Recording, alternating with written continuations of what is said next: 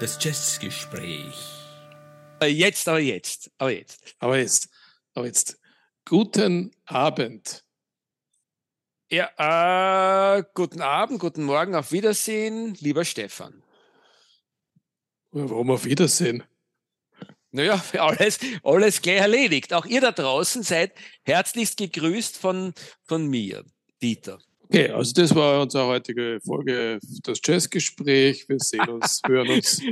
Es hat uns sehr gefreut. Bis zum nächsten Mal. Tschüss. Ich glaube, wir sollten nochmal anfangen. Ne? Ah, scheiß drauf, Alter. Wir steigen ein. Unser steigen wir ein. Unser heutiges Na, Thema, wart, mein Lieber. Warte, warte, warte, warte noch zu unserem heutigen Thema. Ich würde ja gerne was anderes loswerden. Ich habe gerade äh, Neuerscheinungen gesehen. Äh, es gibt eine Reissue von The Sorcerer ein Miles Davis Album aus den, aus den 60er Jahren. Ähm, das sollte man in seiner Plattensammlung haben. Ich verstehe noch nicht, warum es in transparentem grünen Vinyl rauskommt. Ja, das ist eine faszinierende Geschichte der letzten Zeit, dass sie jetzt die unterschiedlichsten Platten, meistens mal parallel, auf, eh, auf irrsinnig viele äh, Platten warten wir ewig, wir, wir Jazz-Konnoisseure. Und andere Platten bringen sie dann gleich in grün, gelb, grau, äh, transparent, transluzierend heraus. Kein Mensch weiß warum. Kein Mensch weiß, warum er das brauchen sollte. Ja, ja, das Plattengeschäft ist ein kryptisches, aber seien wir froh, dass überhaupt Platten durchaus im größeren Stil inzwischen veröffentlicht werden wieder. Man sollte vielleicht nicht zu kritisch sein, nicht zu viel fragen, Stefan, was dem. Naja, ja, ja, es, es ist ja so, wenn alle Platten gleich gut klingen würden, wäre es mir ja völlig egal. Ja? Ja. Dann kann sie ja von mir aus auch bunt gescheckt sein. Ja, das ist mir egal. Aber es ist halt so, dass diese ganzen färbigen Platten, ich weiß nicht, das, das rauscht, das knackst. Äh, ja. Du, ich gebe dir vollkommen recht. Ich habe jetzt gerade, ich muss auch sofort noch was anderes dazu anmerken, bevor wir zu unserem Thema kommen.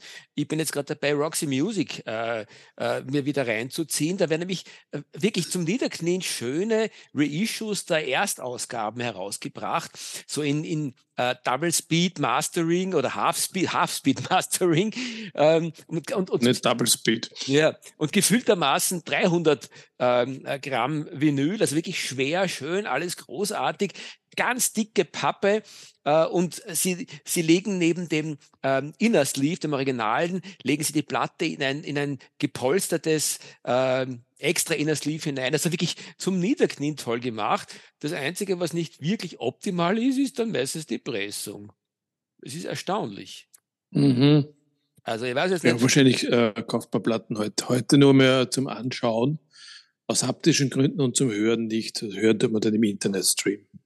Ja. Vielleicht ist das die Logik dahinter, ich weiß es nicht. Das ist eine unlogische Logik, aber ja. Na gut, ähm, ja, zum heutigen Thema habe ich auch viele knisternde Platten gehört, aber nicht, weil die Pressung so schlecht ist, sondern weil die Platten zum Teil uralt waren äh, und, äh, und äh, zum Teil noch meinen Eltern gehörten und in, mein, in, meinen, in meinem Erbe sozusagen äh, sich gehalten haben. Wir reden nämlich heute über Ladies in Jazz und das könnte man natürlich jetzt fragen, gleich, ja, wieso alte Platten, ja? Da gibt es doch eh genug Ladies in Jazz, die heute Platten veröffentlichen. Nein, wir reden heute vornehmlich über die klassischen, die alten Ladies in Jazz, die schon alle tot sind. Ich würde dir insofern einen Hauch, aber nur einen Hauch widersprechen wollen, dass ich sage, äh, über die klassischen äh, Damen oder die Vertreterin des klassischen Jazz ja, äh, dass sie alle tot sein müssen. Gott sei Dank nein. Es hat sich nämlich bis in die Jetztzeit äh, eine Gruppe von Musikerinnen gehalten, die dem klassischen Jazz, Jazz auf eine sehr, sehr faszinierende Art und Weise verbunden geblieben sind. Aber davon später mehr. Ja, aber also die Damen, die ich mir angehört habe, die sind alle schon tot. Ja, das wird spannend werden. Und auch. Äh, na, sag du. Und auch? Ja, was, was und naja, auch, schon, und auch, auch, schon, aber, äh, auch schon verwesend, oder was? wahrscheinlich, ja. Also grundsätzlich muss ich vorausschicken, dass das, das Thema habe zwar ich aufgebracht, aber ich habe es dann schon ein bisschen bereut, weil erstens ist es natürlich ein ausuferndes Thema und man kann ja gar nicht äh, sich genügend darauf vorbereiten, vor allem wenn man mehrere Ladies da heranzieht, weil die, die, die, die Flut an Platten, die da am Markt ist, wenn es auch nur im Internet ist, im Stream, ist unüberschaubar und äh, das meiste sind wahrscheinlich irgendwelche Compilations, äh, das erkennt man aber nicht aufs Erste. Ähm, und das zweite, der zweite Grund, warum ich es ein bisschen bereut habe, ist, dass, man, dass ich gemerkt habe, dass man nach einer gewissen Hörzeit das doch mh, hm, ja, für ein bisschen auf die Nerven gegangen ist, sagen wir es einmal so. Und dass ich dann draufgekommen bin für mich, äh, dass mir die Soul Ladies eigentlich lieber sind als die Jazz Ladies. Das liegt vor allem daran, äh, dass äh, diese klassischen Jazz Ladies, die ich gehört habe, in, dem Arrange in den Arrangements, die man ihnen gegeben hat, so in den 50er Jahren vor allem, vielleicht auch schon 40er Jahren, vor allem 50er Jahren, die sind in, in, den, in den Streichern sind sie versunken. Und das ist natürlich, das birgt einen gewissen Kitsch in sich, der da irgendwann auf die Nerven geht.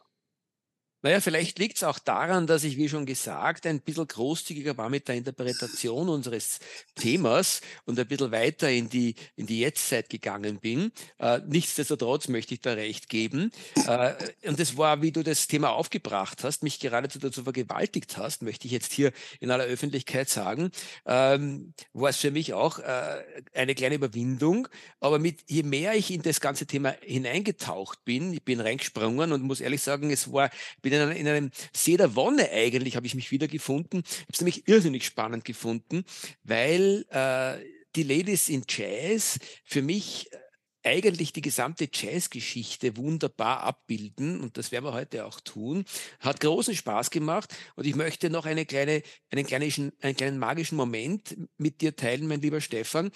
Äh, wir haben das Thema vor urtäglichen Zeiten bereits ausgemacht. Ich glaube, es war, es ist schon drei Sendungen zurück, dass wir uns, äh, dass du mich vergewaltigt hast, dieses Thema mit, zwingend mit dir zu machen.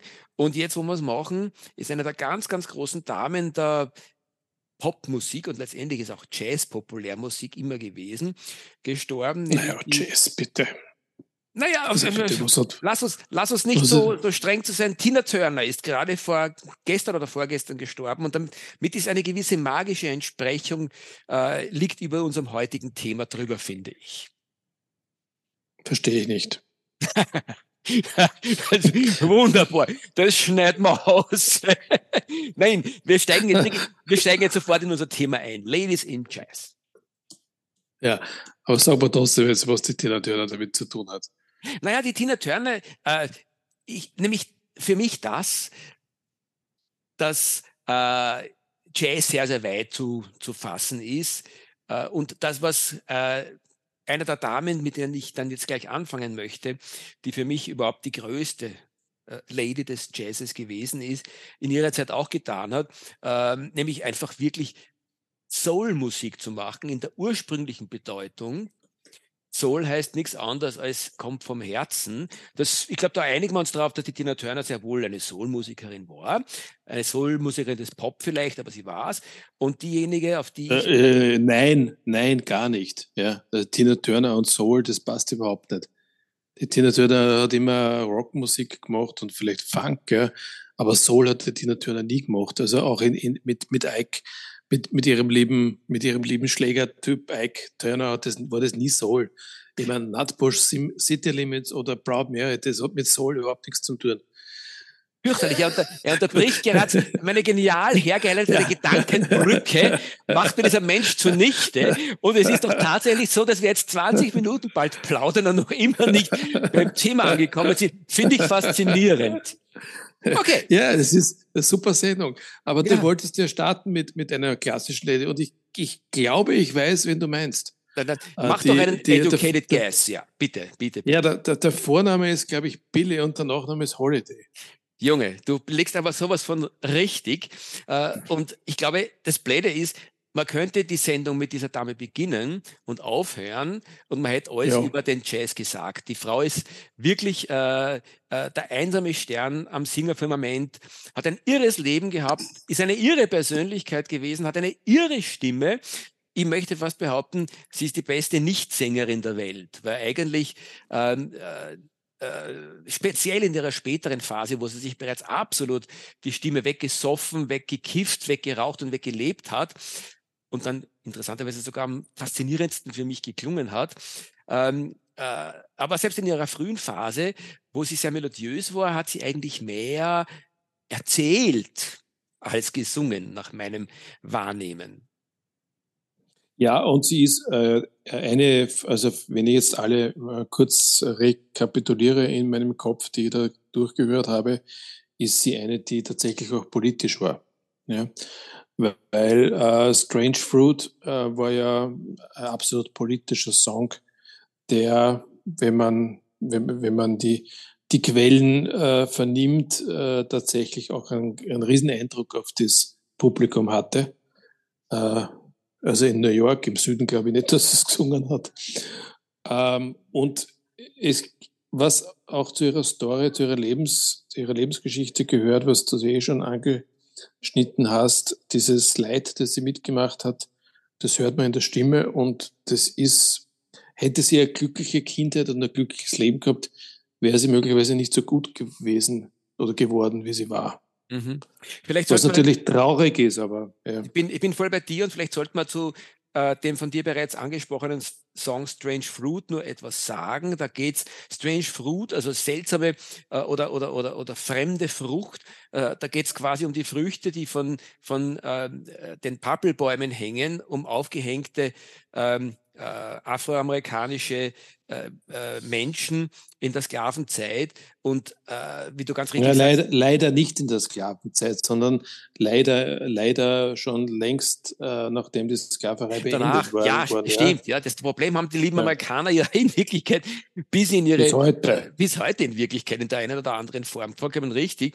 Und äh, eigentlich, was auch so faszinierend ist, äh, hat die Billie Holiday nicht nur äh, musikalisch quasi äh, eigentlich alles, was es im Jazz äh, an Gesang zu tun gibt, getan, sondern sie hat eigentlich alles, was es zum Thema äh, Rassismus zu sagen gibt, in diesen Song verpackt mit ihren Mitmusikern, ist jetzt mehrere Male aufgenommen. Äh, und es ist ein, ein Statement, von einer Brutalität, dass man sich geniert, manchmal auf der Welt zu sein und nicht schwarz zu sein, finde ich. Mhm, das stimmt. Äh, hast du vollkommen recht.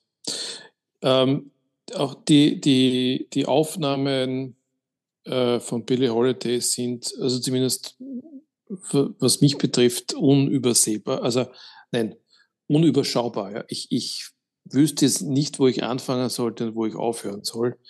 Ähm, ich persönlich habe äh, ein Dreieralbum von der Billie Holiday zu Hause. Das habe ich mal meinem Vater geschenkt. Ich weiß noch, was je was gehört hat. Äh, das sind so die wichtigsten Sachen drauf und ich habe äh, Newport äh, Jazz äh, Mitschnitt zu Hause. Ich glaube, das war auch schon fast in dem Jahr, in dem sie gestorben ist. Ich glaube 58, 59. Äh, ansonsten ist es extrem, ja, also äh, wirklich ein, ein, ein, ein, ein extremes Spektrum an Aufnahmen, obwohl sie eigentlich gar nicht so lange gelebt hat, wie ich gesehen habe. Sie ist ja relativ jung gestorben, schon mit, mit 44. Also 1959 ist sie gestorben. Ähm, es gibt Filme über sie. Also nicht nur Dokumentationen, sondern auch Spielfilme. Ich glaube, einen gesehen zu haben. Äh, und äh, ich kann euch jetzt gleich auch den Song sa sagen, der mich äh, von Billie Holiday am meisten eingenommen hat und den ich wirklich, wirklich heiß liebe. Und das ist Autumn in New York.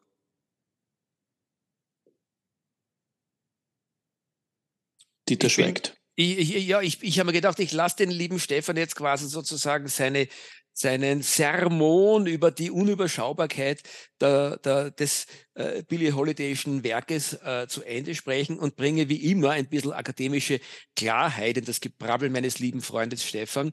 Ähm, Ach Gott, der Intellektuelle. also, ähm, äh, ich, würde, ich würde nämlich, also erstens einmal ist es bei der Billie Holiday so, dass man natürlich ihre frühe Phase von ihrer Phase, wo sie dann wirklich schon ziemlich äh, angeknabbert war von ihrem äh, intensiven Leben, äh, trennen kann. Äh, aber man kann es auch sehr wohl quasi so ein bisschen in, in Aufnahmephasen gliedern. Ähm, sie hat ja eine, eine ganz, ganz tolle Columbia-Zeit gehabt, so in den Jahren 1935 bis 1940 würde ich schätzen. Das ist auch das, wo sie ganz viel mit dem äh, großartigen, äh, mit einem der großartigen äh, Väter des Tenorsaxophons mit Lester Young gemacht hat.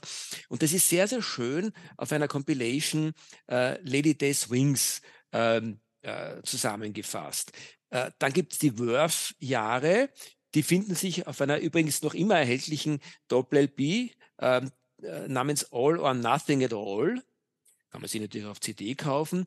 Und Einzelplatten, äh, die ich rausgreifen äh, würde, wären aus der Worth-Zeit, aus dem Jahr 1956 Lady Sings the Blues. Songs for Distinguished Lovers, ebenfalls Verve 1957, wo sie mit Ben Webster gespielt hat. Die vorige, die Lady Sings the Blues, da ist zum Beispiel Strange Fruit in einer sehr, sehr guten, einer ihrer klassischen Fassungen drauf. Und dann aus ihrem Spätwerk 1958 äh, die E, vielleicht die bekannteste Lady in Satin. Ähm, da war schon alle Melodie aus ihr draußen. Und umso brutaler ist der emotionale Eindruck, den sie hinterlässt, wenn sie singt, da bläst sie regelrecht weg. Wie übrigens auch auf ein, und dann mache ich schon wieder Schluss, auf einer Aufnahme, die man ähm, im, äh, im Internet sich anschauen kann. Irgendwo läuft die unter Reeling in the äh, Years Archives aus dem Jahr 1959 gibt es eine Live-Aufnahme, wo sie Strange Fruit von sich gibt, ständig, äh, äh, da inzwischen bereits vollständig äh, quasi, wie, wie, soll ich sagen, jeder Melodie entbunden fast, wo sie eigentlich wie ein Reporter den Song von sich gibt. Und du hörst dir das an, Stefan, und du sitzt dort und du bist sowas von, von weggeblasen und genierst dich irgendwie so. Ähm, nämlich nicht, weil sie schlecht wäre, sondern weil es eine Anklage gegen das Sein an sich ist. Also wirklich schwer beeindruckende, tiefe Musik. Ich weiß es nicht, ob, ob ähm, na, jetzt habe ich, ich muss es korrigieren. Dieses Live-Album, das ich erwähnt habe vom, vom Newport Jazz, ist nicht vom Newport Jazz, sondern vom, vom Monterey Jazz Festival 1958. Okay, dann passt das äh, genau in die Zeit hinein, ja. Es mhm. passt in die Zeit hinein. Mhm. Ich habe mittlerweile den Film gefunden, den ich gemeint habe, also den Spielfilm, der heißt United States vs. Billie Holiday aus dem Jahr 2021 und ist also sehr zu empfehlen. Ich habe den sehr gut gefunden. Ich glaube, es ist ein guter, guter, gibt einen guten Eindruck von ihrem Leben und, und wie sie so war, die liebe Billy. Ja, äh, du hast äh, dankenswerterweise, das hatte ich vergessen, äh, Lester Young und Ben Webster erwähnt. Äh, also man sieht schon auch an den, an den Begleitmusikern, und ich kann da vielleicht das noch nennen, Teddy Wilson und Count Basie, Artie Shaw, ja, also in den 30er Jahren, dass sie schon mit sehr, sehr bekannten äh, Jazzmusikern gespielt hat und begleitet wurde. Mhm. Äh, ich glaube, der Mel Waldron kommt auch irgendwo vor. Ich weiß jetzt nicht, ob es bei ihr war oder bei einer anderen von den Jazzsängerinnen, aber der hat auch begleitet. definitiv, Klavier. definitiv. Äh, der Mel Waldron ist einer ihrer Begleitmusiker gewesen äh, und ist auch zu hören, äh, wenn ich mich jetzt nicht ganz irre, auf der Lady in Satin 1958. Mhm. Okay. Ja gut, also Billie Holiday. Geboren übrigens 1915. Ähm, die, die Ladies, die ich jetzt erwähne, die, die nächste, die möglicherweise du vielleicht gar nicht so kennst, die Lina Horn. Hast du von der schon mal was gehört? Ist ja, spannend, äh, 19, nein, nein. 1917 geboren, also zwei Jahre später hat allerdings etwas länger gelebt als die Billie Holiday, nämlich 2010 ist er erst gestorben. Äh, ich glaube nicht, dass die Lena Horn äh, jetzt ähm, man wirklich kennt. Ich, ich, ich würde sie, glaube ich, auch nicht kennen, wenn ich nicht eine Platte zu Hause hätte von meinen Eltern. Äh, die Lena Horn ist eine Sängerin, die nicht, gar nicht, überhaupt nicht so verletzlich klingt wie die, wie die Billie Holiday aber auch jetzt nicht so kräftig wie die Sarah Vaughan zum Beispiel, sondern es ist irgendwo sowas, äh, ja, nicht einmal dazwischen. Ja. Es ist schwer, schwer der, der Stil. Ich kenne auch nur die eine Platte von ihr und habe mich auch jetzt nicht wahnsinnig äh, mit ihr befasst. Äh, ich habe die, ich hab sie immer gern gehabt. Ähm, ja, und mehr, mehr habe ich dazu eigentlich gar nicht zu sagen. Ähm, sie hat in vielen, vielen Filmen übrigens mitgespielt. Mhm. Finde ich irrsinnig ja. spannend, kenne ich nicht, werde ich mich natürlich äh, reinhören äh, danach.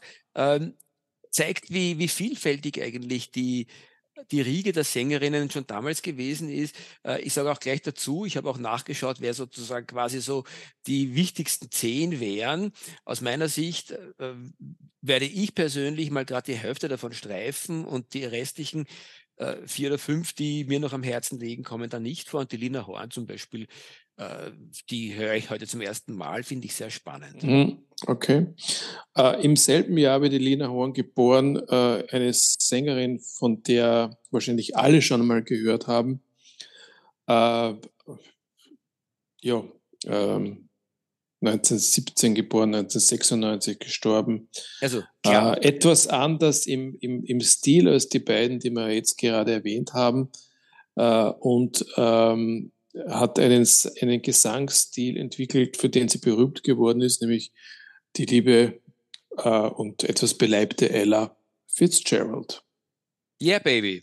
Vollkommen richtig. Und damit hast du äh, aus dem Triumvirat der drei großen klassischen Jazzsängerinnen bereits die zweite genannt. Genau. Ähm, ja, welcher Gesang ist es, für den sie berühmt geworden ist? Der sogenannte Scat-Gesang. Ja. Äh, ist nicht meins. Ich habe oft den Eindruck, äh, liebe Leute, wenn ihr jetzt äh, einen Jazz-Standard hier singt äh, und es fällt euch, fällt euch kein Text mehr dazu ein, dann geht's über ins Skaten. Äh, so kommt es mir ein bisschen vor. Äh, du wirst mir natürlich gleich widersprechen, dass das mitnichten so ist. Die Ella Fitzgerald hat, hat viele ähm, Stufen ihrer Karriere äh, aufzuweisen, von denen mir einige sehr gut gefallen, andere gar nicht. Äh, es gibt äh, äh Kooperation mit dem äh, Schlag mich tot, mit dem Duke Ellington, glaube ich, oder? Mhm. Äh, wo sie das Songbook, Songbook Duke Ellington singt. Es gibt das Gershwin Songbook. Äh, es gibt äh, ähm, mit Louis Armstrong, glaube ich, eine Interpretation von Porgy und Bess. Vielleicht irre ich mich aber auch. Nein, ich glaube schon doch mit Louis, Armstrong, mit Louis Armstrong. Es gibt Ella Sings the Blues, also da ist sie eher die Blues Lady. Das ist ein Album, das ich zu Hause habe, auch von meinen Eltern. Äh, und es gibt halt dann diese ganzen späteren Aufnahmen aus den, aus den 70er Jahren, äh, das überhaupt nicht mehr meins ist das ist mir dann zu, zu traditional gewesen. Aber sag du mal. Naja, ich, mir, mir fällt die undankbare Aufgabe zu, dass ich heute ständig meinen Freund Stefan Rossmann ein bisschen äh, quasi interpretieren muss, weil er irgendwie so frisch, fröhlich vor sich hin äh, dudelt, möchte ich fast sagen. Äh, aber vieles von dem kann ich natürlich teilen, was du gesagt hast. Äh, äh, Ella Fitzgerald ist, ist, ist äh, wie gesagt, aus dem Triumvirat vielleicht die äh, Sängerin, die in Summe gesehen auch äh, den gesamten Jazzkanon am beeindruckendsten abgebildet hat, weil sie erstens doch relativ lang, Gott sei Dank, gesungen hat, äh, zum Ende ihres Lebens leider erblindet ist wegen Diabetes. Aber sie war äh, Zeit ihres Lebens eine begnadete äh, Musikerin. Sie hat über drei Oktaven singen können, hat genial phrasiert, ein Monstervolumen in ihrer Stimme gehabt und hat vom dreckigen Timbre wie der Louis Armstrong, den du eh auch schon erwähnt hast, wenn ich das jetzt richtig äh, in Erinnerung habe, bis zu feinen Jazzmelodien eigentlich alles drauf gehabt. Äh, und äh, das, was du da so nebenbei erwähnt hast, die Songbook-Geschichte, sie hat den großen Verdienst gehabt, dass sie auf Wörth wiederum übrigens in den 50er Jahren, würde ich sagen, so Mitte 50er bis Mitte 60er, so sich das Great American Songbook vorgenommen hat, nach den großen, ähm, äh, den großen äh, Komponisten äh, und die sozusagen durchgegangen ist. Du hast eh schon einige erwähnt. Aus meiner Sicht am, am spannendsten ist, ist davon das Cole Porter Songbook. 1956, glaube ich, entstanden. Ist einer ihrer klassischen Alben und es hört sich wirklich super gut an. Ähm, noch spannender, äh, und wenn man sich sozusagen von ihr eine Platte kaufen wollte, dann würde ich empfehlen äh, Ella in Berlin aus dem Jahr 1960. Mac the Knife heißt, glaube ich, offiziell. Mac the Knife, Ella in Berlin 1960.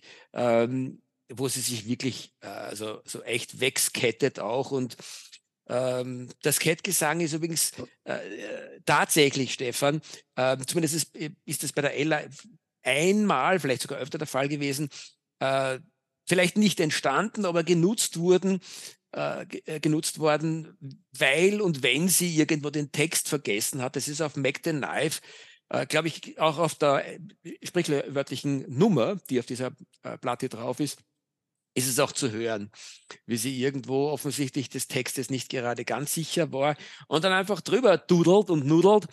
Und damit war, wenn du so willst, das Cat-Gesang auch schon geboren. Also ich empfehle das Album These Are the Blues aus meinem Geburtsjahr 1964. Sicher. Wir haben übrigens eine österreichische Entsprechung der Ella Fitzgerald. Weißt du, wen ich meine? Jazz Kitty? Na, der Bull? Na, keine kann, Ahnung. Die können keine. jetzt ketten, oder? Ja, nein, das stimmt ja. Hm. Die Marianne Ment. Hey, die Marianne Ment, eine großartige Jazzsängerin, hat eine wunderschöne Platte rausgebracht, die man sehr schwer kriegt wo die Glocke drauf ist. Ja, tolle Musikerin. Ja, ich meine, sie hat sich einmal etwas ähm, abschätzig über Free Jazz geäußert und das kann ich ihr nicht verzeihen, äh, weil als Musikerin muss man schon offen sein für alles. Aber du, im Prinzip, du hast recht, sie ist, eine, sie ist eine gute Sängerin und man kennt sie wahrscheinlich eher mit diesem Prater. Blühen wieder die Bäume. Kaisermühlenblues ja, oder Kaiser Mühlenblues, ja, als, als, ja. als tatsächlich als Jazzsängerin, die sie ja war. Ja, ja, ja.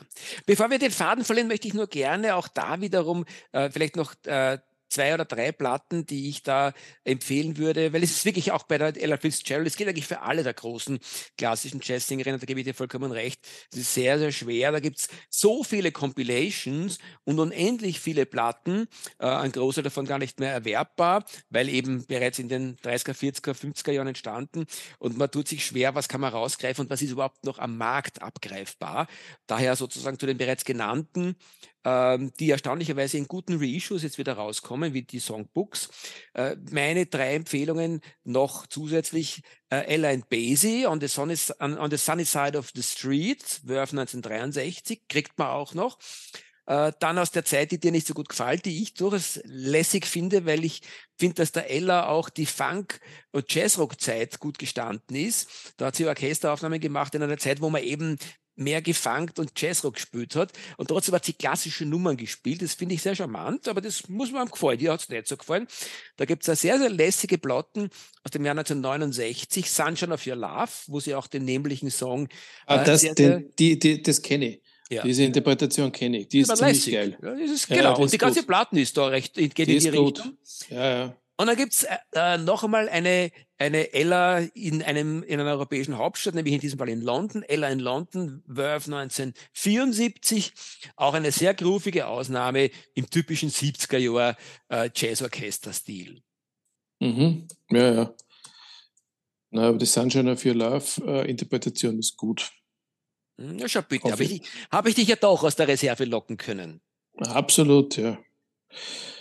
Gut, ähm, ja, ich habe jetzt ja, vorgeprescht mit, mit, mit drei Nennungen. Ja. Äh, ich denke, jetzt darfst mal du. Naja, dann würde ich die dritte Lady aus diesem Triumvirat, die du eh Übrigens, schon... Entschuldigung, äh, Ella and Louis, das Album kennst du zufällig? Ella Fitzgerald und Louis Armstrong?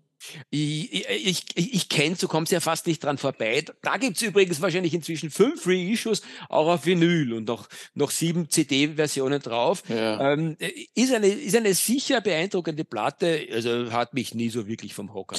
Ja, es ist auch so, dass das die Ella Fitzgerald wie auch der äh, liebe Herr Armstrong äh, vor allem in den 60er Jahren dann in, in diesem Musical Hype reingekippt sind. Ja. ja. Und das war damals natürlich, äh, hat es Sinn gemacht und hat wahrscheinlich auch Geld gebracht, aber aus heutiger Sicht ein bisschen mühsam. Ne? Ja, ja, ja. Nein, also dann, dann, äh, dann lass mich doch zu der dritten kommen, du alter Unterbrecher. Äh, die soll ich die nochmal unterbrechen? ja, unsere Hörer und Hörerinnen und Hörer da draußen werden es sehr lustig finden. Also, wir, du hast sie eh schon genannt, ich mache es ein zweites Mal, die Sarah Vaughan, äh, 1924 ja. geboren und bis 1990 unter uns geblieben, auch zu früh gegangen, aber wenigstens nicht so früh gestorben wie die Billie Holiday. Und die ist irgendwo sozusagen dann das Missing Link in diesem Triumvirat, äh, wo die Billie Holiday wirklich so diese, die sich die, die, die Seele aus dem, aus dem Leibe spricht, möchte ich jetzt fast überspitzt sagen, und die Ella dann irgendwie so alles gemacht hat, ist die, ist die Sarah Vaughan für mich äh, die bedeutendste Vokalistin des schönen klassischen Jazz. Die hat am meisten von den drei Damen gesungen, finde ich, nämlich wirklich gesungen. Äh, für eine Jazzerin fast dann schon arienhaft oder opernhaft gesungen. Die Jazzsängerin mit dem schönsten Vibrato in der Stimme, finde ich zumindest aus dieser Zeit. Ähm, einfach schöner Gesang, vielleicht manchmal sogar fast ein bisschen zu schön und damit austauschbar. Nichtsdestotrotz. Ich, ich, also bei der Lina Horn, aber das ist genau das, was man was ich am Anfang gesagt habe, dass man, dass man ihre Songs ja, und ihre Kunst wirklich oft in, in, in Streicher eingebettet hat, die aus heutiger Sicht nie mehr hörbar sind. Wenn man die ein bisschen puristischer aufgenommen hätte, hätte man viel gewonnen. Ja, Stefan, das ist eine spannende Frage. Ich hätte dir vielleicht vor fünf Jahren überhaupt, bis, vor bis zu, möchte ich sagen, vor bis zu fünf Jahren, ohne zu widersprechen, recht gegeben. Äh, heute weiß ich das ein bisschen mehr zu schätzen. Vielleicht einfach deswegen, weil ich in Demut äh, äh, versuche, den Zeitgeist ein bisschen, der dort geherrscht hat, auch zu verstehen. Und da passt dann für mich wieder. Und auch eine Sarah Vaughan, die mir vielleicht äh, auch bis vor fünf Jahren noch zu langweilig gewesen wäre, kriegt in ihrem Umfeld dann einfach eine, eine, eine, eine große Tiefe. Äh, also die Sachen, die sie zum Beispiel auf Worth 54 mit Clifford Brown und übrigens dem Herbie Mann, der da tatsächlich auf der, auf der Querflöten gespielt hat, gemacht hat, das ist klassischer Bar-Jazz auf wirklich allerhöchstem Niveau. Hört sich einfach gut an. Aber du darfst natürlich gerne anderer Meinung sein, mein Alter. Ah, also es ist, ich, hab, ich, ich bin ähm, in, in der Vorbereitung dieser, dieser Folge heute äh, auf, auf Covers gestoßen von alten Sarah Vaughan Platten, bei denen man gedacht habe, wow, das schaut irgendwie cool aus. Das ist, äh, das müsste man eigentlich haben zu Hause. Nur alleine wegen der Covers, ja. Und wenn ich dann reingehört habe, dann ist man, also bin ich immer so versunken in diesen, in diesen, in diesen Streichersumpf. Ja, das, sie hat ja Aufnahmen gehabt mit einem, ähm, mir weiter, mit einem, ich glaube, Pianisten. Mhm. Ähm, fällt mir jetzt gerade nicht ein, die, die sehr gut sind. Vielleicht, vielleicht kannst du weiterhelfen. Ich, ich stehe gerade ein bisschen an. Naja, also ich meine, es gibt dann später Sachen, die sie mit, wo der Oskar Petersen sie oft begleitet hat auf den Pablo. Na, früher, Records. früher, früher, früher. Hm, da muss ich leider Gottes sagen, da bin ich jetzt auch nicht schnell genug, um so nebenbei schneller mal im Internet zu recherchieren. Es wird uns vielleicht später einfallen, Stefan, du bist da oft der Schnellere. Na, ich recherchiere ähm, kurz mal. Ja. Und du lässt mich inzwischen äh, einfach äh, drüber quatschen, weil da ist es auch wieder so, wie es bei der Billy und bei der Ella war. Äh, auch die Sarah hat äh, quasi wieder zwei Perioden ihre frühe klassische, die wir schon angesprochen haben, wo sie in den 50er Jahren diese Dinge getan hat, wo der Stefan ihr Versinken in den Streichern schwer aushaltet. Äh, aber auch sie bietet äh, für, für die äh, Parvenus, wie meinen Freund Stefan, in der späteren Phase ihrer, ihrer Zeit dann sehr, sehr ja, moderne Geschichten. Und zwar ist sie wie, wie so manche andere auf Pablo in den 70er Jahren unterwegs gewesen ähm, und hat dort eigentlich spannende Sachen hinterlassen. Mir zum Beispiel gefällt sehr, sehr gut die äh, Aufnahme aus 1978, wo sie mit dem, äh, unter anderem mit dem Ray Brown am Bass ist und eben mit dem Oscar Peterson äh, am Keyboard, also auf, am Klavier, Entschuldigung, Keyboard, Klavier. How long has this been going on? Ist irgendwie ein wirklich gutes Spätwerk von der Sarah und es ist nicht das einzige aus dieser Zeit gewesen. Hast du es inzwischen geschafft? Den ja, es ist nicht kein Pianist, es ist der Clifford Brown. Ja, den habe ich ja schon erwähnt, mein Lieber. Ach, hast du erwähnt, ah, so, ja. da habe ich nicht aufgepasst. Ja, wieso? War übrigens eine hübsche Frau, die Sarah Vaughan. Ja. ja, war eine sehr, sehr, sehr, sehr, sehr schöne Frau, ja. Ja. Übrigens äh, kann ich noch einen Nachtrag machen zu Lina Horn, ja, weil ich jetzt gerade draufgekommen bin, dass ich von der ein zweites Album habe auch von meinen Eltern. Und das empfehle ich dir mal anzuhören. Mhm. Nämlich äh, gemeinsam mit Harry Belafonte Oh, spannend. Der, der übrigens leider vor kurzem verstorben ist mhm. und, und ich glaube, viel zu viel verschrien ist als Schnulzensänger, was er überhaupt nicht ist. Mhm. Sondern es war auch ein sehr politischer Kopf, aber man mhm. hat ihn halt in den, in, in, den 70er, 80er Jahren sehr viel eingespannt für, für irgendwelche blöden Showsendungen. Uh, und das ist ihm, glaube ich, auch ein bisschen ähm, geblieben. Uh, Borgi und Bess, Lina Horn und, und Harry Belafonte, uh, das, das gesamte Borgi und Bess Album. Sehr spannend. Habe ich mir schon aufgeschrieben. Ja, das gut.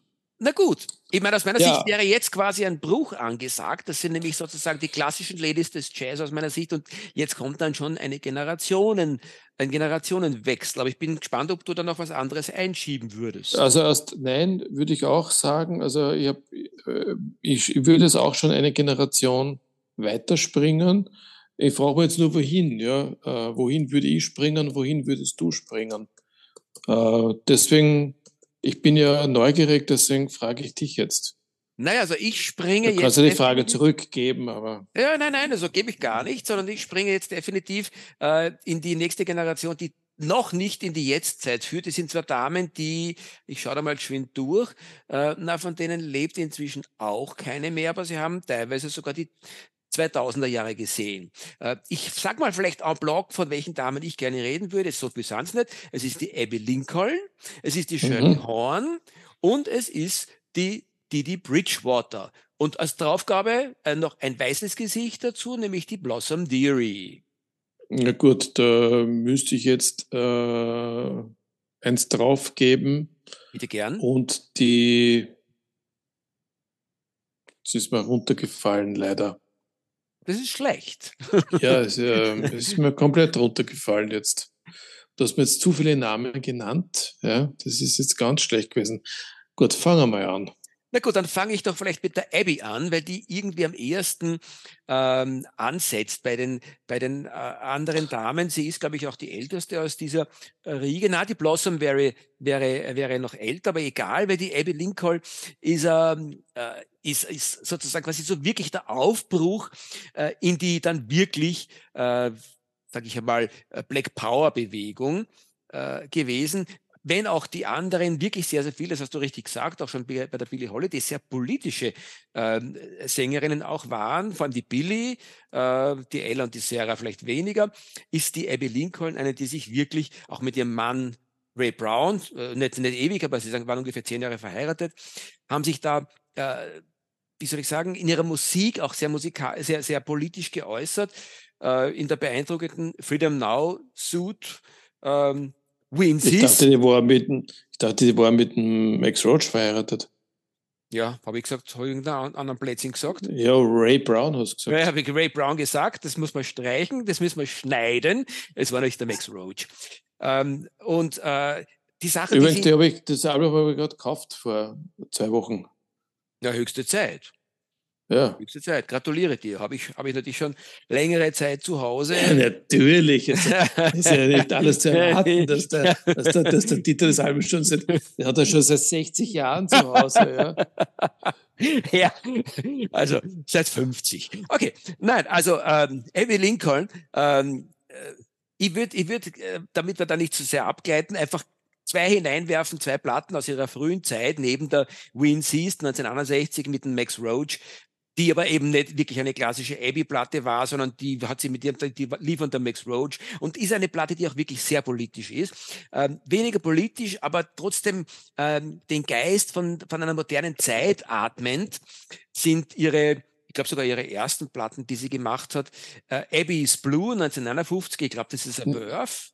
Ja, und nicht zu kriegen. Leider Gottes.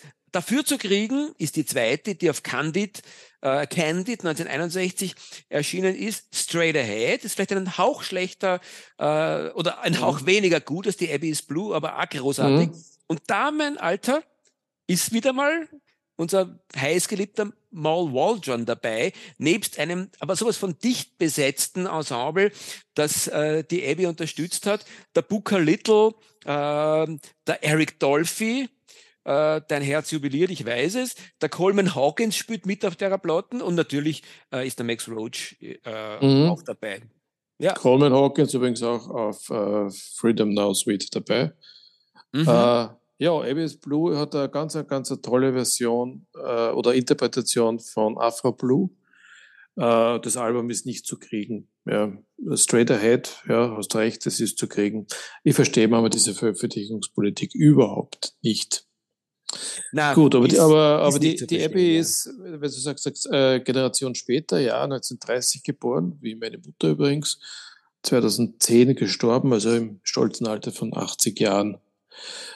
Ähm, ja, äh, du hast noch erwähnt, die Blossom Theory, die kenne ich nur nach dem Namen, da kann ich gar nichts dazu sagen. Also die Blossom Theory ist, äh, wenn wir beim, beim äh, Alter sind, 1924 geboren und 2009 gestorben, einer der wenigen weißen Ladies, äh, nämlich vor allem weißen Ladies des klassischen Jazz, die auch aus dieser Zeit war. Ähm, und äh, wie soll man sagen, sie ist irgendwo die, ich, ich, ich strapaziere den Begriff ungern, weil es Borchardt und Blade klingt und wahrscheinlich politisch unkorrekt ist, aber trotzdem, sie ist ein bisschen die weiße Antwort sozusagen auf unsere drei großen äh, Damen äh, des schwarzen äh, Jazz gewesen. Äh, und genauso ist auch ihr, ihr, ihr Zugang zur Musik. Sie ist so klassisch cool jazzig, ein bisschen sozusagen Chet Baker versus Dizzy Gillespie, wenn man so will. Äh, sie ist dann natürlich der Chet, eh klar. Und sie hat vor allem eine Platte, die man eigentlich unbedingt haben sollte. Sehr viel mehr braucht man nicht, aber die sollte man, die kann man nicht auslassen. Auch wiederum eine Worth-Geschichte. Es fällt auf, dass die Jazz Ladies, äh, dass Worth sich sehr um die Damen des Jazz verdient gemacht hat, so möchte ich sagen. Worth 1956, äh, Blossom Deary, schräg Blossom Deary, heißt nicht anders als so, wird begleitet von dem großartigen Ray Brown am Bass wieder, der auch oft mit den Damen gespielt hat äh, dem Herb Ellis an der Gitarre und dem Joe Jones am, am Schlagzeug schwer zu empfehlen.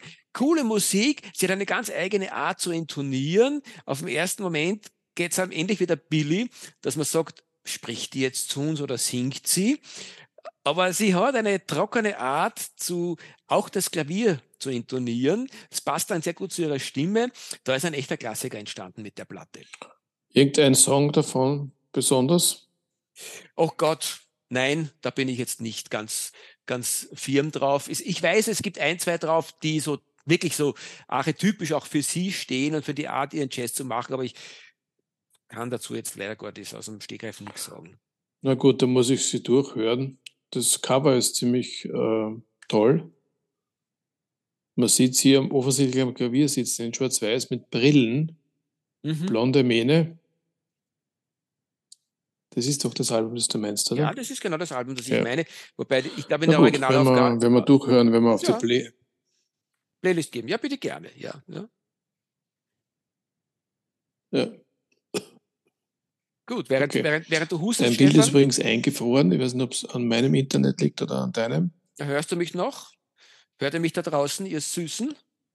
Ich höre dich noch, ich sehe dich nur nicht mehr. Ja, das ist auch nicht so wichtig. Äh, heute geht es ja um die Damen und nicht um die Herren. Hauptsache, du hörst mir noch. Und damit würde ich gerne gleich zu der drittgenannten äh, kommen, in, äh, zu drittgenannten von den Vieren. Also ich weiß nicht, was wir da jetzt rausstellen müssen. Das, äh, du bist nur abgehakt gehört worden und dein Bild ist eingefroren gewesen. Mhm. Jetzt geht's wieder. Okay, okay. Dann okay. Machen, wir einfach, machen wir einfach weiter. Und kommen hiermit, würde ich doch vorschlagen, zu, äh, zu jetzt ist bei dir im Hintergrund jede Menge von Lärm. Man hört die Olga. Na, das ist äh, nicht meine liebe Frau, sondern das sind die tratschenden Weiber vom Burgenland äh, draußen. Oh. Na, ach, cool. Die sind schon wieder weg. Na, das ist gut. Na, dann lass uns doch weitermachen.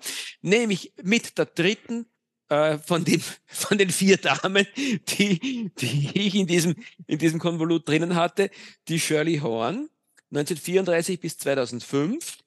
Ähm, die Frau mit der rauchigen, aber feinen Stimme hat mit Shirley Horn with Horns ein respektables Frühwerk 1963 hingelegt, ist aber eigentlich eine Spätzünderin, genauso wie die gerade genannte äh, Blossom Deary ist auch die Shirley Horn eine, die ohne ihr Piano nicht zu denken ist und ebenso eine feine Pianospielerin wie auch Sängerin ist.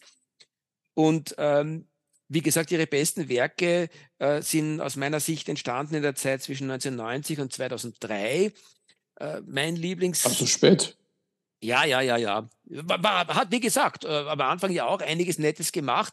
Ähm, aber die wirklich guten und spannenden Sachen sind dann, wie gesagt, in den 90er Jahren bis 2003. Äh, ich greife zwei raus und damit wäre er schon wieder fertig. I Remember Miles 1997 mit dem Roy Hargrove und dem Ron Carter, wo sie sich des Katalogs äh, unseres geschätzten äh, Miles Davis äh, bedient. Und dann ihre, glaube ich, letzte Platte, die, da fällt mir dann wieder die Billy ein dazu, weil äh, die Billy zum Schluss dann einfach so zum Sterben schön war. Und letztendlich gilt das in diesem Fall auch für die Shirley Horn.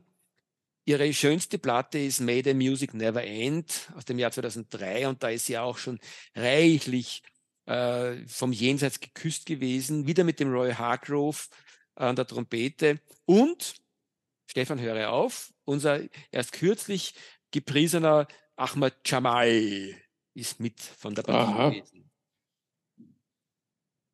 Okay.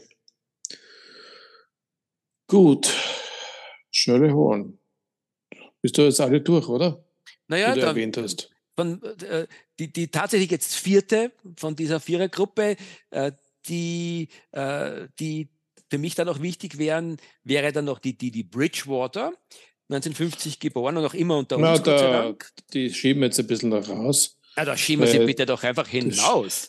Na, weil, wenn wir schon in der Generation sind, übrigens die Schöle Horn war auch, also na, äh, dann schieben wir sie raus, die Schöle Horn ist 34 geboren, der Lincoln 30. Ich hätte jetzt noch jemand, der auch 1933 geboren ist. Äh, und da wundert es mich ein bisschen, dass du die überhaupt nicht ähm, am Radar hattest. Mhm. Äh, nämlich äh, die Eunice Kathleen Waymon. Besser bekannt unter Nina Simone. Ah, okay. Ja, ja, gebe ich dir recht. Äh, ist mir natürlich unter, unter dem letztgenannten Namen sehr wohl ein Begriff, gestehe aber, dass sie für mich ein absolut blinder Fleck ist. Die ist mir nie angegangen und ich habe mich auch, wie wir jetzt äh, das zusammenstellen äh, mussten, nicht näher mit ihr befasst. Aber du wirst es nachholen. Nina Simone hatte jetzt äh, sicher nicht so ein schweres Leben wie die Billie Holiday. Ich glaube, das kann man schwer toppen. Aber auch sie ist eine, die kein leichtes Leben hatte. Also auch was Beziehungen betraf und, und, und, und Beziehungen, äh, also äh, Partnerbeziehungen Beziehungen zu, zu ihrer Tochter zum Beispiel Sie war sehr, sehr politisch, also noch politischer als alle anderen, die wir jetzt genannt haben. Sie ist möglicherweise mehr als Bluessängerin bekannt als Jazzsängerin, äh, beziehungsweise als Populärsängerin, weil äh, ihr, sie hatte tatsächlich einen Hit, ja, My Baby Just Cares for Me. Ja, natürlich. Äh, wenn man die Nina Simone aber, wenn man aber die Nina Simone auf diesen Song reduzieren würde, wird man ihr sehr, sehr Unrecht tun. Mhm. Äh, sie hat aber gleichzeitig, äh, war sie eine schwierige Person. Ja. Äh, ich glaube, alle Konzertveranstalter haben mit ihr Blut geschwitzt, weil bei ihr kam es schon mal vor, wenn die auf die Bühne kam und dann zu spielen begonnen hat. Sie war ja eine hervorragende Pianistin. Und es war dann irgendwann nicht, nicht ruhig im Publikum. Dann gab es eine Ermahnung und äh, das war es dann auch. das zweite Mal laut und sie ist aufgestanden und gegangen. Also man, sie hat immer, sie hat offensichtlich einen sehr, sehr mangelnden Selbstbewusstsein gelitten. Das mag eben daran gelegen haben, dass sie, dass sie schwarz war, dass sie jetzt vielleicht nicht die, äh, einem, dem, dem, dem Klischee einer hübschen Frau entsprochen hat. Ähm, und was auch immer noch da eine Rolle gespielt hat. Also eine, eine eher schwierige Person, aber musikalisch natürlich äh, Wahnsinn, ja, was die Frau hinterlassen hat an eigenen Songs und an, und an Interpretationen. Und ich glaube, an der Nina Simone sollte man nicht vorbei. Und wenn du dich bisher nicht mit ihr beschäftigt hast, dann tu das mal, wenn du Zeit und Lust hast dazu. Ja, ich, werde es, ich werde das reumütigst nachholen. Das klingt wirklich spannend. Äh, wie immer ist bei unseren Gesprächen so, dass wir, glaube ich, beide dann im Nachhinein viel gelernt haben und vor allem viele Aufgaben uns selber äh, stellen müssen, Dinge nachzuhören, die wir bis jetzt ausgelassen haben. Wie schön, dass es da so einen riesigen Kosmos draußen gibt. Vielleicht nur ein, ein Tipp oder, oder eine Erinnerung. Du kennst möglicherweise den Film The Thomas Crown Affair. Mhm. Auf Deutsch, Thomas Crown ist nicht zu fassen. Ja. Den ja. gibt es in zwei Fassungen. Da gibt es immer die Originalfassung mit dem Steve McQueen und der Faye Dunaway. Mhm. Äh, mit, dem, mit dem bekannten Filmmusik Windshields on My Mind. Mhm. Mhm. Und dann gibt es das, das Remake mit Pierce Brosnan und der Rene Russo. Mhm es ist jetzt, also das Remake ist nicht wirklich gelungen aus meiner Sicht, aber es ist okay. Aber auf das verweise ich jetzt, weil da kommt die Nina Simone in der Filmmusik vor, nämlich mit, mit Cinnamon. Mhm. Und es ist ein ziemlich, ziemlich tolles Stück. Das zieht sich über acht, neun Minuten.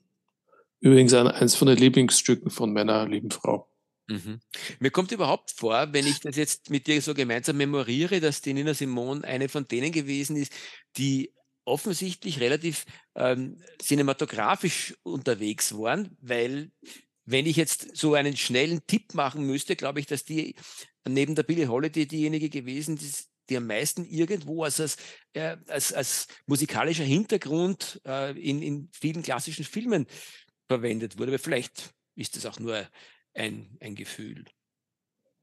Das kann sein. Aber als Schauspielerin ist sie nicht aufgetreten, nein, nein, soweit nein, ich weiß. Ja. Nur als musikalischer Hintergrund, ja. Mhm. Ja, genau. Ja, und äh, jetzt hast du mir natürlich um Geschmack gebracht und ich, ich, erwähne jetzt die, die letzte Sängerin aus dieser Generation, äh, die, nämlich die Ursa Kitt.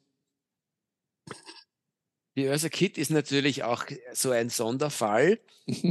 Das ist ein äh, Sonderfall, ja, absolut. Ja, aber im, im, besten Sinne, im besten Sinne, du hast vollkommen recht, an der sollte man auch nicht vorbeigehen. Die würde aber für mich in die letzte Kategorie fallen, der wir uns dann später noch widmen müssen. Ich habe fast das Gefühl, das wird heute eine, eine Doppelsendung werden. Äh, und läuft für mich ein bisschen außer Konkurrenz, weil die Ursa Kid so, äh, so zeitlose Musik gemacht hat äh, dass das irgendwo, wäre mir jetzt gar nicht äh, eingefallen, die da hineinzunehmen, du hast natürlich vollkommen recht. Eigentlich eine klassische Jazzsängerin. Ja, warum habe ich sie eingenommen? Also jetzt nicht, nicht weil sie 1927 geboren ist, ja, sondern ich, weil auch von der Ursa Kitt ich ein Album geerbt habe von meinen Eltern. Und deswegen kenne ich sie. Oder ich kannte sie schon früher, aber deswegen habe ich mit ihr eigentlich einmal befasst.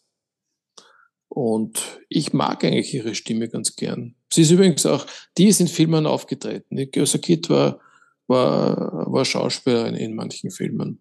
Ja, und ist irgendwo, ich sage mal, in den 80er oder 90er Jahren, Fragezeichen, mit einem äh, ihrer Hits zu Superstar umgelangt. Ich weiß gar nicht mehr genau warum. Äh, wie war das? My Baby Just Cares for Me oder so? Ja, das ist von der, das ist von der Nina Simone, das haben wir ja gerade erwähnt.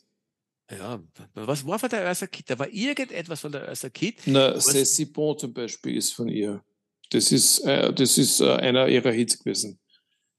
C'est bon. Ja, okay, aber da war noch irgendwas. Da war noch irgendein. Santa äh, Baby. Möglicherweise. Ja, Santa Baby kann sein. Das, das war auch einer der ganz großen Hits, die sie, mit denen sie dann irgendwie so quer durch den gesamten musikalischen Kanon gezogen wurde, eine Zeit lang. Aber ich würde meinen, da gab es noch irgendwas, aber vielleicht. Äh, äh, und sollten in die Jetztzeit kommen, mein lieber Stefan. Ne, jetzt, aber mal, jetzt hatten wir zwei Generationen, ja, und jetzt kommt, kommt die Jetzt-Generation oder kommt jetzt, kommt jetzt noch eine Zwischengeneration? Also aus meiner Sicht kommt jetzt doch tatsächlich die Jetzt-Generation, wenn man ein bisschen großzügiger ist. Ähm, das sind dann alles ähm, Ladies, die, ich sage mal, äh, jenseits äh, von 1950 geboren wurden. Ich sehe gerade, bei einer stimmt es nicht ganz, aber da sind wir jetzt nicht zu streng. Äh, ich weiß, ich weiß du, du hasst mich heute dafür, dass ich die dauernd unterbreche. Aber, aber ich, muss, ich mach, du möchtest dich ja ständig hassen. Das geht ich mache es jetzt ein letztes Mal, ja. Und das, es ist auf jeden Fall zu erwähnen. Ja. Wir haben ja gerade über die Ursa Kid geredet. Mhm. Und wir haben ja gesagt, dass sie in vielen Filmen und so weiter mitgespielt hat. Mhm. Ich habe jetzt gerade die Filmografie angesehen und ich kann mich erinnern, ich habe das gesehen. Du kennst die Fernsehserie Batman mhm. aus den 60er Jahren. Ja, ja. Da hat sie mitgespielt. Ah, schau bitte.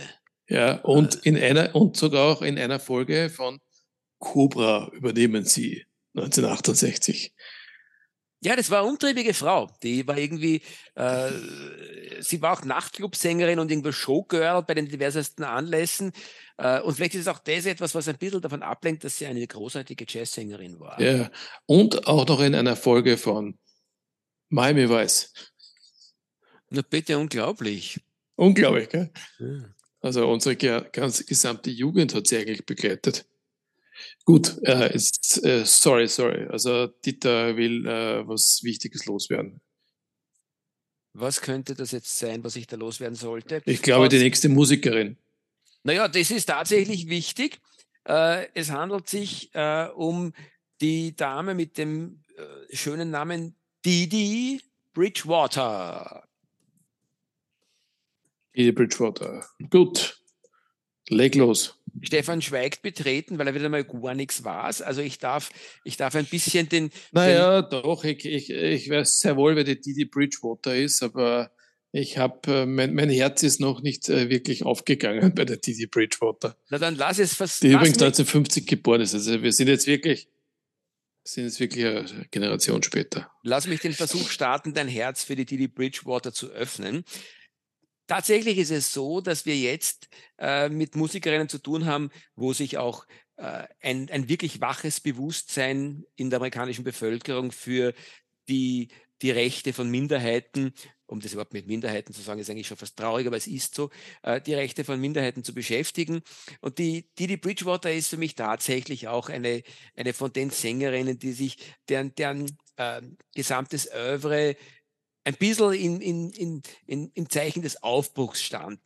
Zu diesem Zeitpunkt hat sich die äh, Jazzmusik, wenn es um äh, Sängerinnen gegangen ist, wirklich emanzipiert von der Klassik des Jazz. Wir sind auch, äh, wo die Didi Bridgewater dann äh, ihre Aufnahmen gemacht hat, wirklich tief angekommen in der Funk- und Jazzrock-Zeit und das ist auch äh, das Surrounding gewesen, wo nach meinem Dafürhalten die Didi Bridgewater am besten funktioniert hat.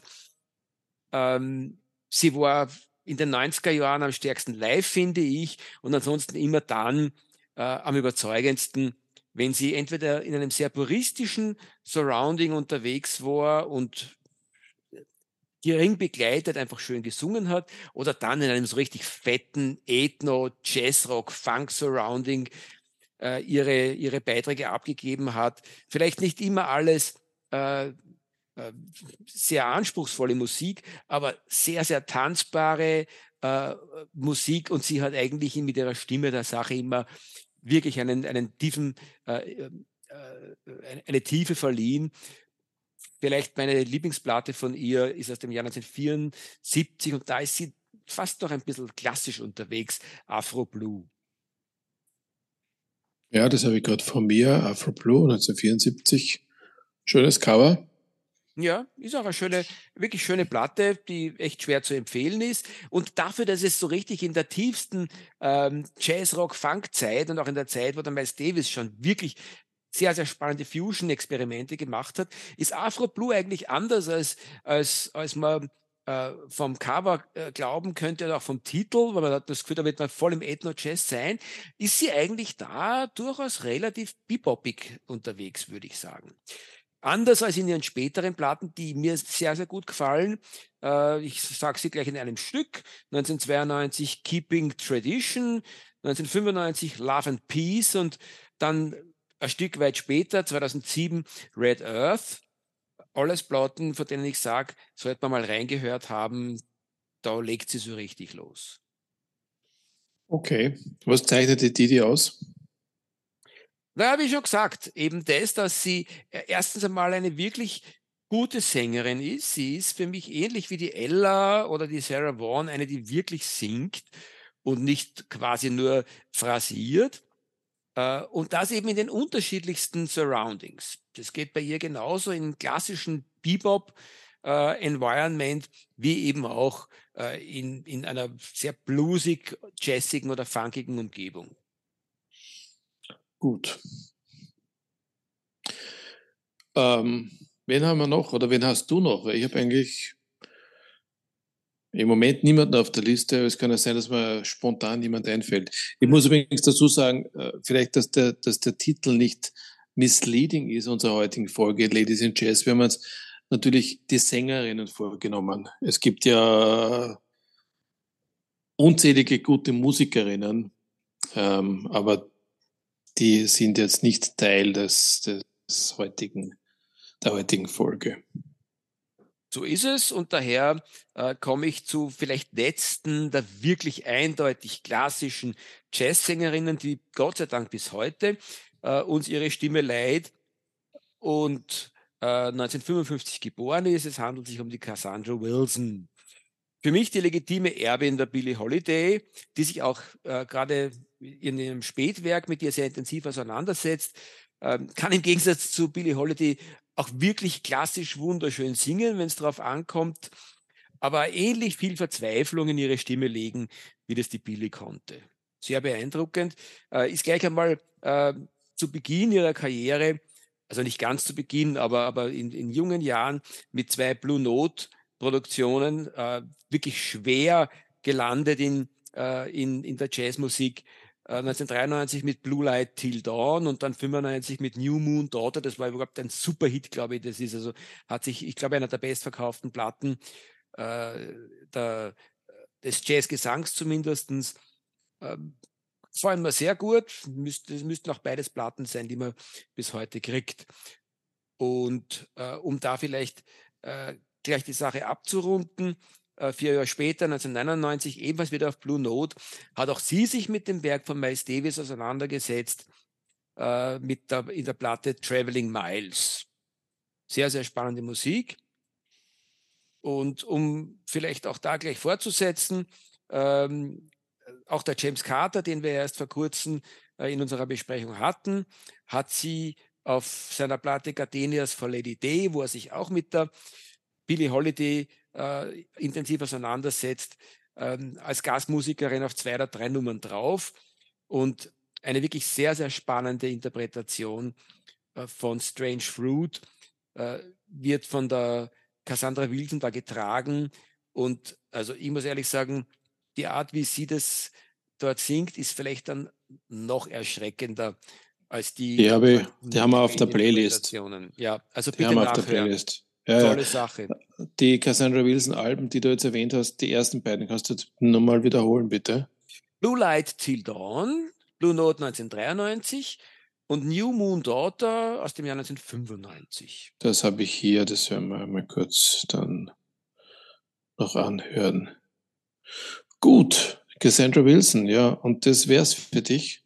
Nicht wirklich. Äh, äh, eine Platte, die ich dir ganz, ganz schwer ans Herz lege und damit allen anderen da draußen auch, von der Cassandra Wilson, ist aus dem Jahr 2015, wo sie sich jetzt wirklich originär und, und, und ohne äh, einen genialen James Carter oder andere äh, sozusagen Musiker, denen sie ihre Stimme nur leiht, also persönlich auf einem eigenen äh, Werk mit der Billie Holiday auseinandersetzt, Coming Forth by Day. Und äh, das ist vielleicht ihre, ihre beste Platte ever und ich, ich, ich suche sie schon seit längerer Zeit.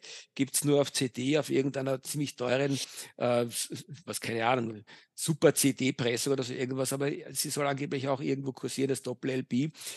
Äh, und da singt sie unter anderem auch Strange Fruit und wieder anders, als sie das mit James Carter äh, im Jahr 2003 getan hat. Etwas sentimentaler, aber ebenfalls sehr, sehr beeindruckend. Also die Cassandra Wilson für mich eine rundum gelungene Sache und noch einmal gesagt, die legitime Erbin der Billie Holiday.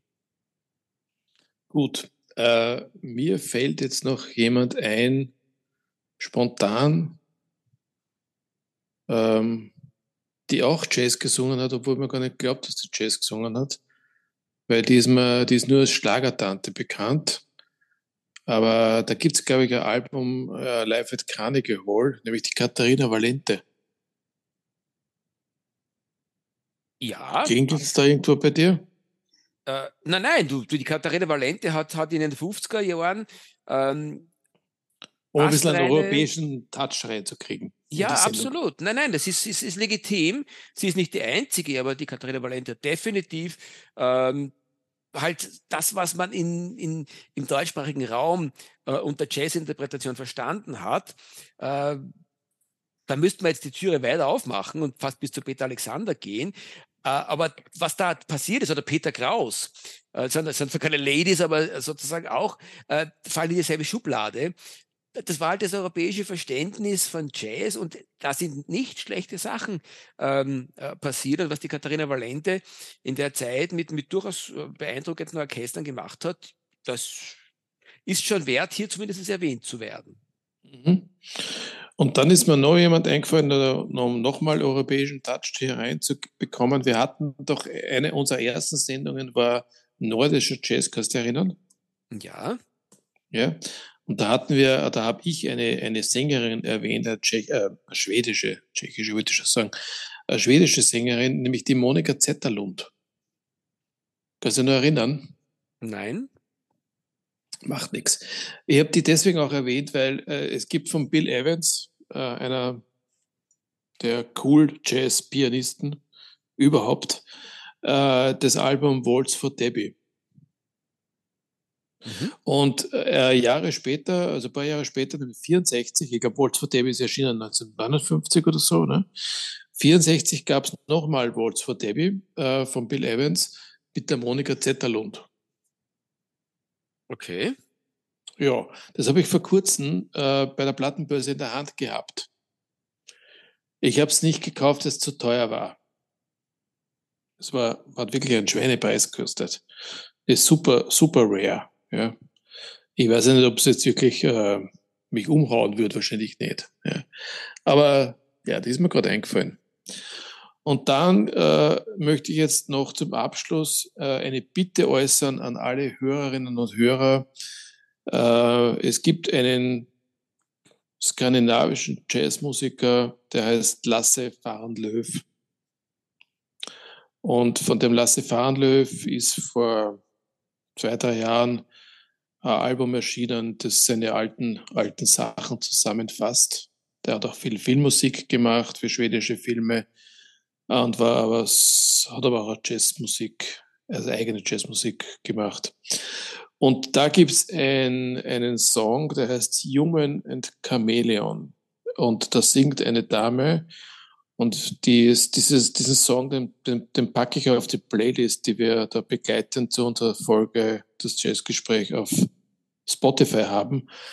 Und wer mir sagen kann, wer diese Sängerin ist auf Human and Chameleon, der mag mir das bitte schreiben. Ich muss das unbedingt wissen. Und damit ist für mich mein Beitrag heute beendet. Na gut, dann gehört die nächste Stunde mir, weil ich, ich habe noch einiges zu sagen. Ich, und komme damit, ich werde es kurz machen, aber komme, wenn, wenn man so will, zu dem Punkt außer Konkurrenz, den du irgendwie eh schon ein bisschen angefangen hast mit den etwas exotischeren äh, Empfehlungen der letzten Minuten. Ähm, erwähnen wir nebenbei auch noch eine andere skandinavische Sängerin, die Rebecca Backen, die auch einen Österreich-Bezug hatte, weil sie eine Zeit lang mit dem äh, österreichischen Gitarristen Wolfgang Mutspiel äh, äh, vereint war äh, auch in einer, in einer Beziehung und da eine recht spannende Platte mit ihm gemacht hat, Daily Mirror Reflected aus dem Jahr 2001.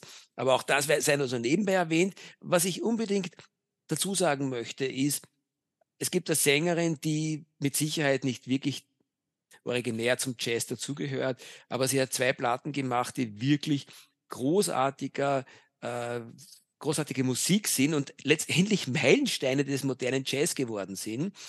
Nur schnell erwähnt, es handelt sich um die Nora Jones, 1979 geboren, lebt auch noch immer und die beiden äh, Platten, um die sich dreht, sind Come Away With Me aus dem Jahr 2002 und Feels Like Home aus dem Jahr 2004. Jede Nummer ist großartig und ist letztendlich für mich auch äh, zumindest mit einem gewissen Augenzwinkern äh, äh, einzureihen in den großen Kanon der, der äh, Ladies in Jazz. Außer Konkurrenz muss man auch noch sagen. Da, da, darf, ich, darf ich da kurz äh, noch was mein Selbst ja, dazu geben? Ah, er, hat, er, hat doch noch was zu sagen. Ah. Ja, weil zu Nora Jones habe ich schon was zu sagen. äh, jene Tochter vom Ravi Shankar, die bessere Musik macht als die Nora Jones, die heißt Anushka Shankar. Bitte, okay. Die Nora Jones ist eine Tochter vom Ravi Shankar. Okay, bitte. Hiermit hat Stefan seine Meinung dazu gut getan und ich, ich tue meine Meinung kund noch zu einer Dame, die man einfach nicht äh, unerwähnt lassen kann, wenn auch er, der Stefan jetzt gleich äh, brüllen wird. Ich bin ja eh seiner Meinung, aber eine Dame, die ihm gleich. Ich weiß schon, wie jetzt kommt. Ja. Das ist die, Ehe, die Ehefrau von, von Elvis Costello. Ähm. Oh, aha, okay, siehst das ist mir wiederum neu. Nicht neu ist mir, dass sie im gleichen Jahr geboren wurde wie wir zwei, nämlich 1964. Damit raus ist Diana Kroll. Äh, ja, das, das scheiden sich die Geister an ihr. Ich glaube, du magst sie gar nicht, Stefan. Nein, ich mag sie gar nicht. Ich finde, äh, das ist so keine Existenzberechtigung musikalisch gesehen. Ich glaube, dass da jetzt, ich hoffe, dass da draußen genügend Zuhörerinnen und Zuhörer sind, dass sie jetzt heftig widersprechen werden. Natürlich kann man die Diana Kroll äh, nicht außer Acht lassen. Sie macht gute Musik äh, und sie ist wirklich eine astreine äh, Jazzerin, wenn auch sehr klassisch. Sie spielt auch sehr, sehr gut Klavier. Und es gibt zumindest zwei Platten, die man sogar empfehlen kann. Das ist so ähnlich ja, wie mit nämlich, nämlich Glad Ragdoll, da ist sie nämlich in, in Unterwäsche drauf. Die Musik braucht man sich nicht anhören, aber das Foto mit der Unterwäsche ist ziemlich gut. Also das wäre jetzt ein klassischer äh, Fall, wo man schneiden müsste. Äh, ich darf jetzt sozusagen quasi wirklich seriöse Platten empfehlen, nämlich zwei. Die eine aus dem Jahr 1997, Love Scenes, und eine Live-Platte aus dem Jahr 2001, Live in Paris und speziell die zweitere äh, ist wirklich über jeden Zweifel erhaben. Äh, hoch äh, geschätzt, auch von den Kritikern. Äh, die Diana Kroll ist nämlich tatsächlich eine wirklich gute Live-Performerin und macht dort sehr spannende Musik. Auch wenn ich sie mir weder kaufen werde noch in meinem Leben oft hören werde, man darf sie nicht unerwähnt lassen. Na gut, dann haben wir die jetzt auch untergebracht, ja. Aber wenigstens habe ich den Elvis Costello angebracht. Das ist der, der wesentlich bedeutendere Musiker dieses Paares. Das muss man schon. Es lebe, es lebe die Das musst du mir zugestehen, oder? Es lebe die subjektive das, Meinung. Aber das, das stehst du, da gestehst du mir zu, dass das so ist. Äh, ja, ich, will, ich werde da jetzt mit dir nicht diskutieren, mein Freund. Äh, ich gestehe dir das zu und schiebe noch eine letzte Dame nach. Und dann Na, der, der Herr Beachman ist ja, nur, ist ja nur beeinflusst von seinem Cousin, der gemeint hat, das musst du unterbringen. Ja. In Wirklichkeit hat er ja genauso geschimpft über die Dame wie ich auch jetzt. Wie gesagt, ich werde, ich, werde, ich werde sie sicher in meinem Leben nicht, nicht öfter hören als du, aber man darf sie nicht unterschlagen, finde ich. Das, das würde ihr nicht gerecht. Und eine letzte, wie gesagt, möchte ich auch noch unterbringen, die nicht wirklich zum, äh, zum Jazzkanon dazugehört, aber die einzige echte Avantgardistin, ähm, der modernen, äh, des modernen Gesangs ist und damit passt sie, finde ich, sehr wohl dazu, weil, äh, wie wir beide wissen, mein lieber Stefan, äh, ist ja die Avantgarde etwas, was den Jazz stark vorantreibt. Ähm, also, um es rauszulassen, die Meredith Monk. Ja. Ja, da hat's, er hat es schon geahnt. 1942 ähm, geboren und mit zumindest drei Platten äh, zu erwähnen. Alle übrigens auf ECM erschienen. Die Story zwischen der Meredith Monk und ECM ist eine sehr spannende, aber das ist schon eine andere Geschichte. Äh, Damit es draußen ist, Dolmen Music aus 1980, Turtle Dreams aus 1983 und Songs, for, Songs of Ascension aus dem Jahr 2011 äh, sind eigentlich auch schwer zu empfehlen, wenn auch äh, eine ganz eigentümliche Art, äh, die Stimme einzusetzen und ich sage einmal Gesang zu interpretieren. Also nicht ganz einfach, ne? Nicht ganz einfach, ja. Hm. Aber meine böse, böse Uhr vertreibt uns gerade unsere lieben Zuhörer. Hiermit fange ich zu schweigen an, Stefan. Naja, man kann ja die Sendung schneiden in, in zwei Stücke. Schauen wir mal, wie lang es wirklich geworden ist. Ich denke mal, man kann ja über dieses Thema unendlich lang leben, äh, reden, weil wenn wir jetzt so weiter tun, dann fallen uns wahrscheinlich noch äh, 10 oder 20 andere ein. Aber lassen wir es dabei. Äh, ich denke, es war einmal ein Überblick. Ja, so richtig äh, ins Detail oder in die Tiefe sind wir bei keiner gegangen. Das liegt aber wahrscheinlich auch daran, dass wir nicht unbedingt die, die zwei dafür geeigneten, äh, geeignetsten sind, weil wir eigentlich eher andere Musik hören als das, was wir heute besprochen haben. Äh, dennoch, äh, wenn, man, wenn man das Jazzgespräch ernst nimmt, dann haben alle diese Ladies, also vielleicht bis auf die Diana Kroll, äh,